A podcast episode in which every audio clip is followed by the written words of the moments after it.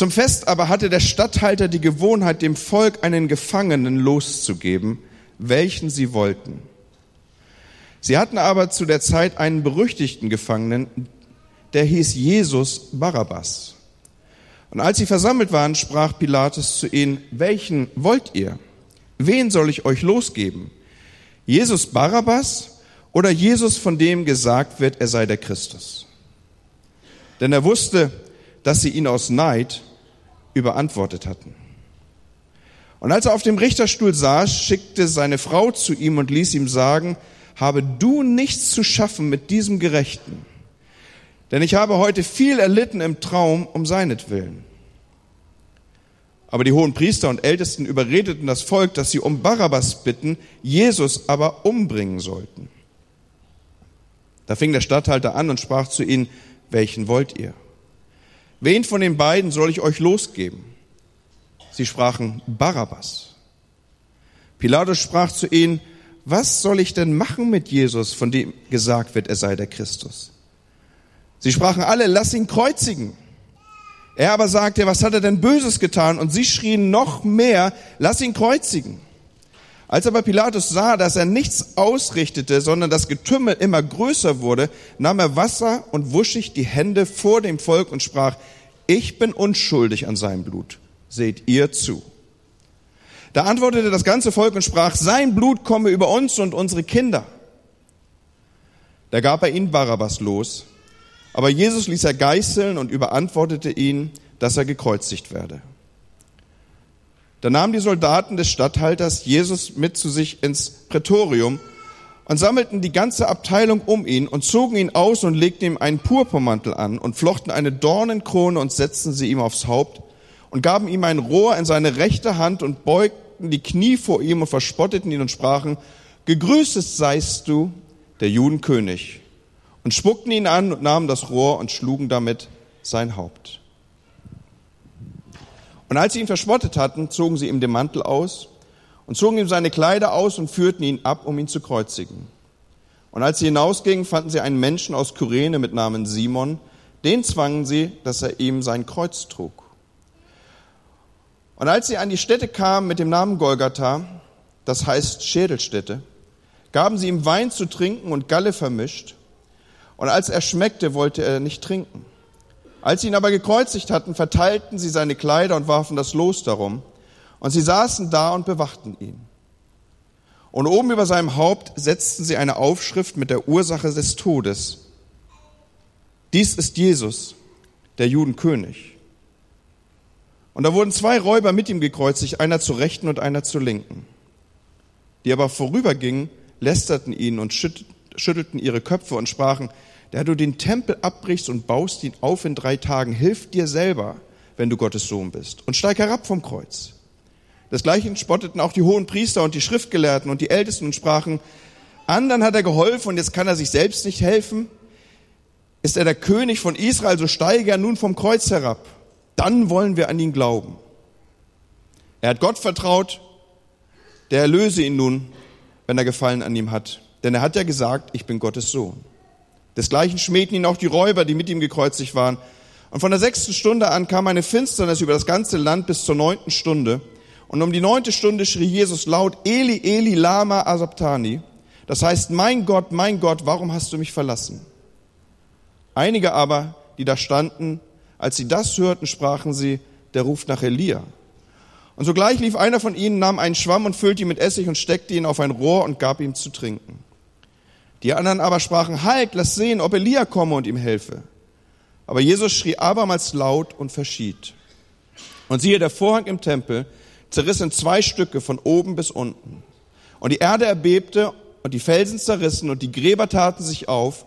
Und viele Leiber der entschlafenen Heiligen standen auf und gingen aus den Gräbern nach seiner Auferstehung und kamen in die heilige Stadt und erschienen vielen.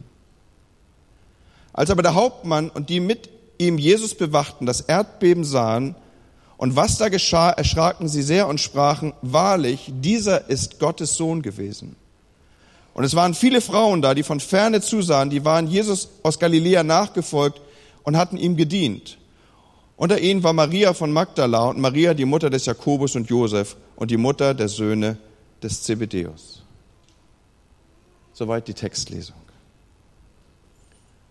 Ich möchte gerne Gottes Wort weitergeben, das, was ja, Gott mir aufs Herz gelegt hat. Und ich werde euch nicht groß überraschen mit ähm, dem Thema, das äh, für heute ich gewählt habe. Aber ich möchte ganz gerne das Thema oder das, was mir so auf dem Herzen liegt, beginnen mit einer Geschichte, die ja, eigentlich eine Unterhaltung, die ich vor zwei, gut zwei Wochen so gehabt habe, in der Straßenbahn auf dem Weg hierher zur Gemeinde. Und diese Unterhaltung hat so ein bisschen gedanklich, so ein bisschen meine Osterzeit dieses Jahr äh, begonnen. Manchmal ist das ja so, dass man so einen Moment hat und da beginnt für einen so ein bisschen der Feiertag oder gedanklich startet es damit. Ich weiß, Weihnachten hat man das oftmals so, das erste Mal, wenn auf einmal so die, der Nachbar die Lichter im, im Fenster drinne hat oder sowas, da geht mir das manchmal so ein bisschen, denken, oh, jetzt ist Weihnachten, jetzt geht's los. Okay, ich kann mich darauf einstellen. Und diese Unterhaltung ist so ein bisschen so eine Art, ja,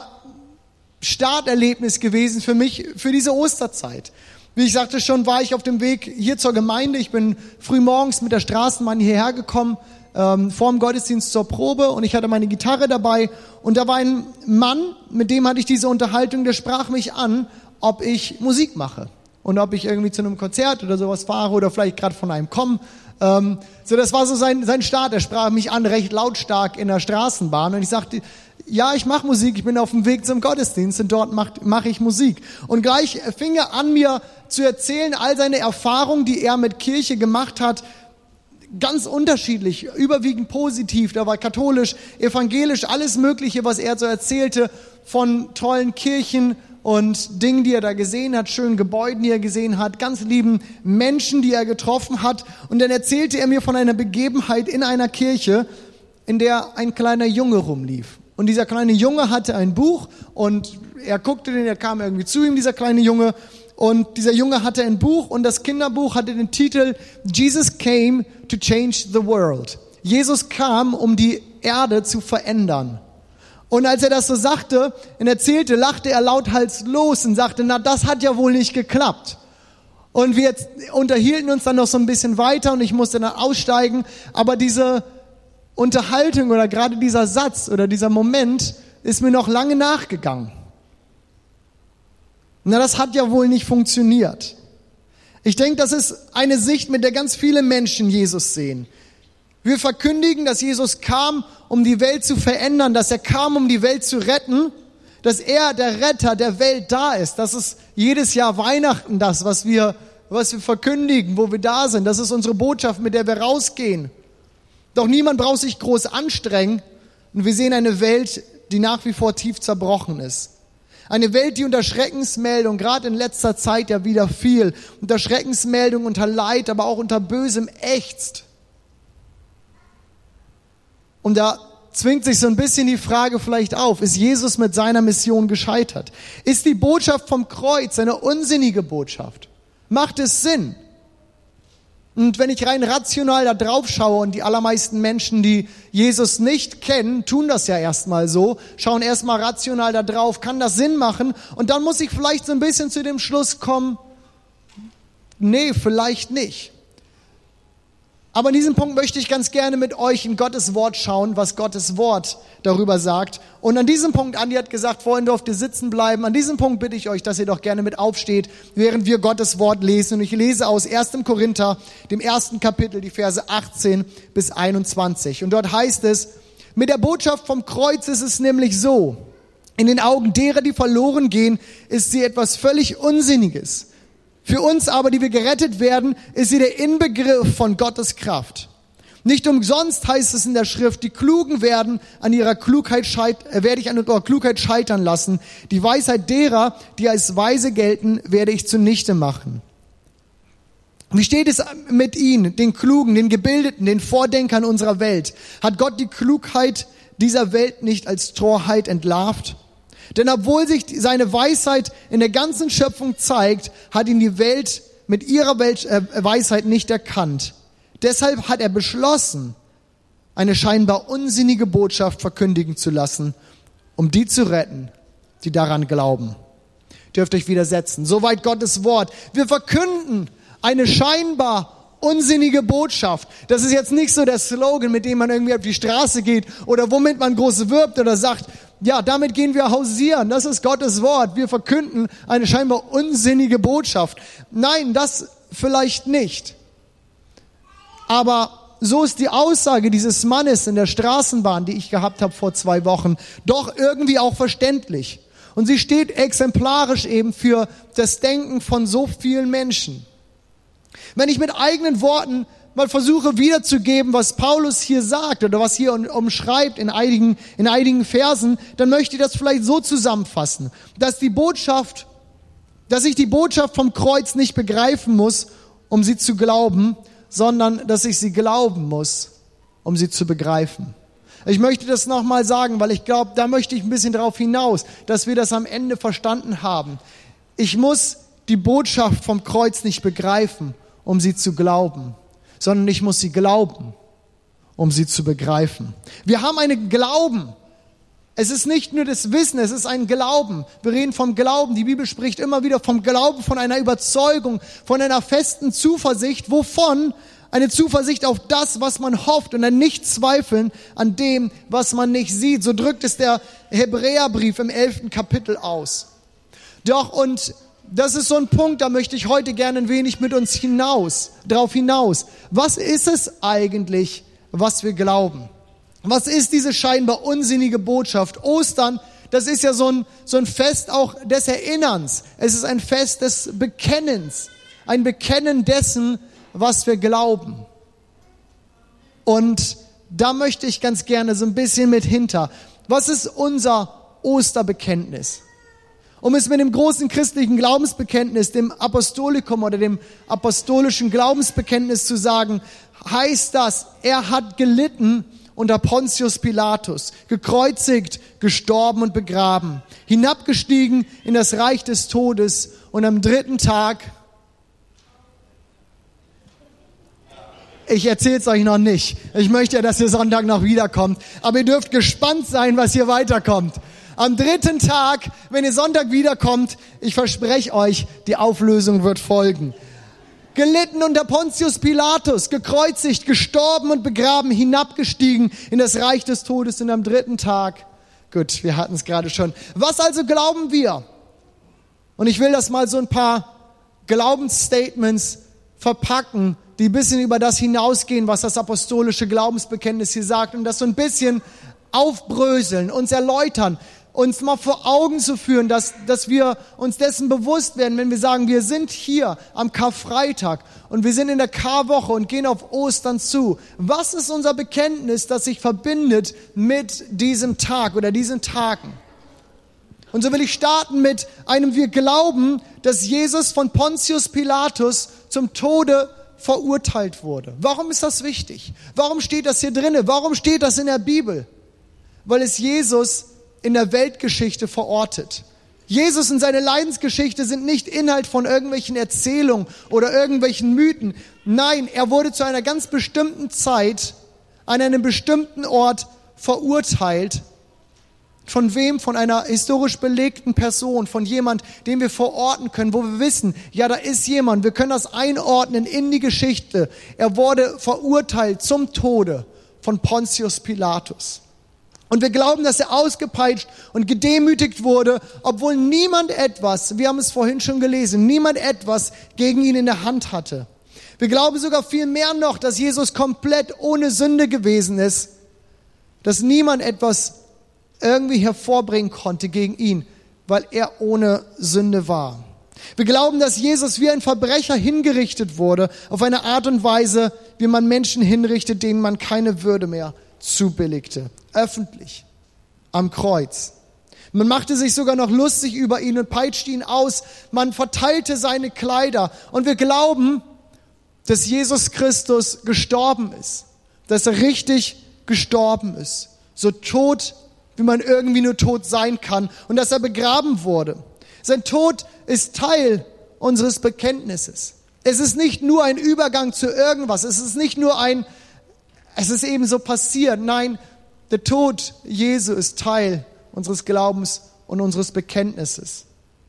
Wir werden gleich auch noch ins Abendmahl übergehen und gemeinsam das Abendmahl feiern. Und dort, das ist so ein Moment, wo wir dieses immer wieder uns bewusst machen. Dort heißt es in diesen Einsetzungsworten, so oft ihr esst und trinkt, verkündigt ihr den Tod Jesu, bis er wiederkommt.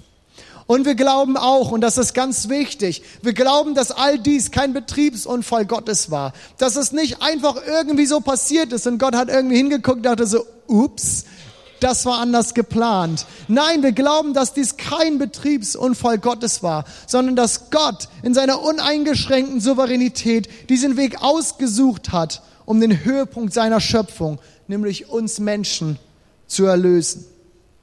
Jesus starb nicht, weil ein weltliches Gericht so entschied. Und Jesus starb auch nicht, weil eine Menschenmasse dieses forderte, diesen sein Tod, sondern Jesus starb, für unsere Sünden. Jesus starb, weil der Lohn, weil die Konsequenz von Sünde Tod ist. Jesus starb, weil Sünde tödlich ist, weil irgendjemand diese Konsequenz auf sich nehmen musste. Und er wusste, wir Menschen sind nicht dazu in der Lage. So kam Jesus und er starb für unsere Sünden, weil er so entschied. Doch wie Paulus und wie der Text, den wir gerade ja gelesen haben, wie Paulus uns hier schon verdeutlicht, verhält es sich mit dieser Botschaft ja irgendwie anders als mit ja, irgendeiner Denkaufgabe und mit dem kleinen Einmaleins, die wir so mit dem Kopf, mit der Ratio irgendwie verstehen können. Nein, sie erschließt sich mir nicht und uns nicht über den Verstand. Er, der Hoffnungsträger eines Volkes, des Volkes Israel damals. Er, der verheißene Messias, der, der so gut gestartet, so gut angefangen hatte, der geheilt hatte, dem Massen folgen wollten und folgten und sagten, das ist er. Wir glauben, er ist es. Er stirbt wie ein Verbrecher am Folterinstrument Kreuz. Und warum das zum Heil für uns alle? Skandalon, so drückt es der biblische Text aus hier im Griechischen, ist das, wie die, äh, wie die Jugend, Juden es äh, empfanden. Das Skandal, es konnte nicht sein, es durfte nicht so sein. Unsinn, so wird es umschrieben, war es, war es die Wirkung auf die, auf die Griechen, die sagten, das ist Quatsch, das ist Unsinn. Diese Botschaft passte nicht zu dem Bild eines Retters. Und so sprachen sie, wir haben es eben in dem Text gelesen, noch unter dem Kreuz, Wartet, wir wollen sehen, ob Elia kommt und ihn rettet. Denn dies, was hier passierte, das konnte nicht sein. Wartet, lasst uns sehen, ob Elia kommt und ihn rettet. Doch kein Mensch kam, um Gott zu helfen, um Gott zu retten. Nein, die Botschaft vom Kreuz ist eine andere. Gott kam, um den Mensch zu retten. Das ist diese scheinbar unsinnige Botschaft vom Kreuz. Dass der Tod eines Einzelnen den Bruch zwischen mir und jedem Menschen, der je diese Erde bewohnt hat und Gott überbrücken kann. Weil er eben nicht irgendjemand ist. Weil er nicht irgendjemand war, sondern weil er der Sohn Gottes ist gewesen ist, höchstpersönlich, der dort am Kreuz starb. Und so stehen wir hier knapp 2000 Jahre später und verkünden diese Botschaft vom Kreuz. Denn vermutlich ambivalentesten Symbol einer Hoffnung, die es je gegeben hat. Und doch trifft sie eben den Kern von unserem Bekenntnis. Ambivalent, weil das Kreuz grausam ist. Ambivalent, weil es brutal ist, weil es unweigerlich mit elenden Schmerzen verbunden ist. Das Kreuz ein Hinrichtungswerkzeug, ein Hinrichtungsinstrument, so wie heute vielleicht der elektrische Stuhl oder die Giftspritze. Niemand würde auf die Idee kommen, sich so als Schmuck eine Giftspritze um den Hals zu hängen. Es ist geschmackslos. Und dennoch stehen wir alle da und tragen so ein Folterinstrument am Kreuz. Warum? Weil es mit dem Kreuz eben anders ist. Es ist in all seiner Grausamkeit, in all seiner Brutalität, ist es uns zum Symbol für Hoffnung, zum Symbol für Heilung, für Wiederherstellung geworden, weil mit dem Kreuz genau das eingetreten ist, was dieser Mann in der Straßenbahn, mit dem ich mich unterhalten hatte, eben nicht verstehen konnte und nicht verstehen wollte. Dass Jesus den Verlauf der Geschichte verändert hat. Jesus came to change the world. Und ich glaube, dass genau das passiert ist. Am Kreuz hat Jesus den Weg der Geschichte verändert. Und es hat eine Abbiegung gegeben. Und es ist Rettung da für jeden, der das glaubt. Er ist um unsere Missetat verwundet und um unserer Sünde willen zerschlagen. Die Strafe liegt auf ihm, auf dass wir Frieden hätten und durch seine Wunden sind wir geheilt. So drückte es lange Zeit vor Jesus der Prophet Jesaja aus. Niemand hat größere Liebe als die, dass er sein Leben lässt für seine Freunde. So sagt Jesus einmal selbst, noch bevor er, bevor er diese Worte selber später erfüllen sollte. Und auch bevor, kurz bevor Jesus für uns ans Kreuz gegangen sind, ist, lesen wir ganz, ganz bekannte Worte von ihm. Und da heißt es, und er nahm den Kelch und er dankte, gab ihn und sprach, trinket alle daraus. Denn das ist mein Blut des Bundes, das vergossen wird für viele zur Vergebung der Sünde. Dieses Gedenken von Abendmahl, dieses Gedenken von dem, was Jesus für uns getan hat und diesem Tag, Karfreitag, aber auch dem Osterfest sind ganz, ganz eng miteinander verbunden. So ist es auch was Besonderes immer wieder, wenn wir am Karfreitag das Abendmahl gemeinsam miteinander feiern. Aber das, was ich möchte, das heute für uns ankommt, ist, dass diese Botschaft vom Kreuz etwas ist, was mit dem Verstand vielleicht nicht begriffen werden kann. Aber durch den Glauben macht sie uns Sinn. Ich muss die Botschaft vom Kreuz nicht begreifen, um sie zu glauben. Ich muss sie glauben, um sie zu begreifen. Und dann wird sie mir zum kostbarsten Schatz. Dann wird mir das Erniedrigende, das brutale Kreuz zum Symbol der Hoffnung. Und ich glaube, wir alle, ob vielleicht zum ersten Mal, zum allerersten Mal hier heute in diesem Gottesdienst oder zum wiederholten Mal, müssen uns ganz neu die Botschaft vom Kreuz vergegenwärtigen und ganz neu begreifen, was es heißt, was Christus für uns getan hat. Ein Freund sagte mir ja vor gar nicht allzu langer Zeit mal einen Satz, der mich seitdem nicht losgelassen hat. Man ist nie zu reif für die Botschaft des Kreuzes. Und auch das ist so ein Satz, der mir seitdem immer wieder nachgeht. Wie wahr, wie wahr das doch ist. Doch wie gegensätzlich manchmal die Realität aussieht. Wir hören das Kreuz, wir hören Vergebung der Sünden, wir hören Jesu Opfer für uns und selbst das Abendmahl manchmal und wir schalten ab. Kennen wir schon, haben wir alles schon mitgekriegt. Dieses Wissen, das steckt bei uns im Kopf. Aber es findet manchmal den Weg nicht mehr zum Herzen. Wir wissen es und wir hören, Jesus ist für uns am Kreuz gestorben. Aber es bewegt sich nichts bei uns im Herzen. Dabei ist es die tiefste die gehaltvollste und wichtigste Wahrheit, die das Evangelium für uns hat, dass Christus für uns am Kreuz gestorben ist. Gestern Nachmittag waren wir hier mit den Senioren zusammen und hatten einen Singnachmittag mit äh, Ehepaar Gastmann. Und wir haben ein altes Lied gesungen, das mich unheimlich bewegt hat. Warum? weil es genau diese Ambivalenz von Leid, die das Kreuz mitbringt und der Liebe, die daraus erweckt und erweckt wird, irgendwie ganz schön in Worte fasst. Das Lied vom altrauen Kreuz. Dort heißt es, ich lese uns eine Strophe. Dort auf Golgatha stand einst ein altraues Kreuz. Stets ein Sinnbild von Leiden und Weh. Doch ich liebe dies Kreuz denn dort hing einst der Herr und in ihm ich das Gotteslamm sehe. Dieses alt, raue Kreuz. Das ist das, was es so zusammenfasst, die Botschaft von diesem Tag. Vielleicht nutzt du diesen Tag, diesen Karfreitag ganz neu, um dir bewusst zu machen, was Christus für dich am Kreuz getan hat. Nimm dir Zeit, wenn du nach Hause kommst oder morgen, ich muss auch nicht unbedingt heute sein, aber dieses Wochenende, nimm dir Zeit ganz bewusst, sei für dich allein und such diesen Moment mit Gott, um dies wieder zu finden, dieses Wissen, was sich vielleicht bei uns im Kopf abgespeichert hat, dass es den Weg runterfindet in unser Herz und dass es uns bewegt und etwas mit uns macht Christus ist für mich am Kreuz gestorben und meine Sünden sind mir vergeben. Ich habe versprochen, ewiges Leben für uns alle, weil genau das passierte. Die Botschaft vom Kreuz. In den Augen derer, die verloren gehen, sie etwas völlig Unsinniges. Für uns aber, die wir errettet werden, ist sie der Inbegriff von Gottes Kraft. Amen.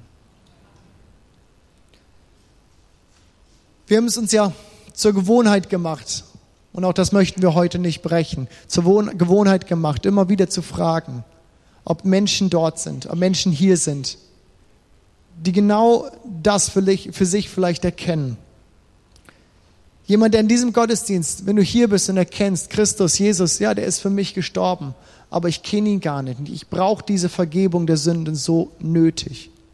Wenn du hier bist und Jesus noch nicht dein Gott ist, Jesus noch nicht dein Herr ist, und du gerne möchtest, dass sich das ändern, dann ist heute die Einladung hier, dass du das veränderst und dass du Jesus dein Leben geben kannst. So möchte ich fragen, ist irgendjemand hier, der sagt, ich möchte gerne, dass Jesus mir meine Sünden vergibt. Ich möchte gerne in diesen anderen Herrschaftsbereich, in den Herrschaftsbereich Gottes wechseln und möchte äh, wissen, dass Gott, dass Jesus mein Gott ist. Ich möchte wissen, dass ich ewiges Leben habe, weil Jesus für mich auch gestorben ist und ich dieses angenommen habe. Dann sei doch so mutig und heb kurz einmal deine Hand, dass wir das sehen, dass wir das mitbekommen, weil es ist eine schöne Sache, es ist eine gute Sache, wenn wir erkennen, Christus ist für uns gestorben, hat unsere Sünden vergeben und wir sind gut gestellt mit Gott. Ist hier jemand, der hier ist und heute sein Leben Jesus geben möchte? Dann heb doch kurz deine Hand.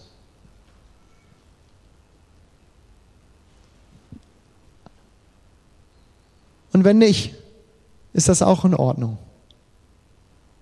Wenn nicht, ist das auch in Ordnung. Wir werden trotzdem als Gemeinde gemeinsam auch unser Gebet sprechen, dass wir immer wieder am Ende des Gottesdienstes sprechen. Und ich möchte uns ja ermutigen als ganze Gemeinde, dass wir das gerade an diesem Tag, an diesem Karfreitag gemeinsam sprechen, einfach in Erinnerung, in neuem, ja erneuern eigentlich auch unseres Bekenntnisses zu Gott. Ja Gott, wir wollen, du bist unser Gott. Wir sind deine Kinder. So ist uns dieses Gebet hier eingeblendet und lasst uns das gemeinsam beten. Steht doch gerne dafür auf und wir lesen und beten dieses Gebet gemeinsam. Jesus, ich danke dir, dass du heute zu mir gesprochen hast. Ich habe erkannt, dass ich mein Leben bis heute nur noch meinem eigenen Willen leben habe. Ich will, dass du von nun an Herr in meinem Leben bist und danke dir für deinen Tod am Kreuz durch den ich Vergebung finden darf. Bitte komm in mein Herz und sei mein König, mein Herr und mein Retter. Ab heute lebe ich als dein Kind, frei von aller Sünde und folge dir nach bis ans Ende meiner Tage. Amen. Amen. Vater, so danke ich dir, dass dein Wort etwas bewegt in uns. Und ich bete, dass diese Botschaft vom Kreuz nichts Unsinniges für uns ist, sondern dass es uns zum Inbegriff für deine Kraft ist, zum Inbegriff für Leben ist. Dieses Symbol der Hoffnung, das Kreuz, ganz neu Form in uns findet, Herr. Amen. Wir wollen miteinander das Gebet sprechen, das Jesus uns gelehrt hat und damit den Gottesdienst abschließen. Vater unser im Himmel, geheiligt werde dein Name dein Reich komme, dein Wille geschehe, wie im Himmel, so auf Erden. Unser täglich Brot gib uns heute und vergib uns unsere Schuld, wie auch wir vergeben unseren Schuldigern. Und führe uns nicht in Versuchung, sondern erlöse uns von dem Bösen. Denn dein ist das Reich und die Kraft und die Herrlichkeit in Ewigkeit. Amen. So segne euch der ewige Gott im Namen des Vaters, des Sohnes und des Heiligen Geistes. Eine gesegnete, verlängerte, fantastische, großartige Osterzeit, die vor euch liegt. Gott segne euch. Amen.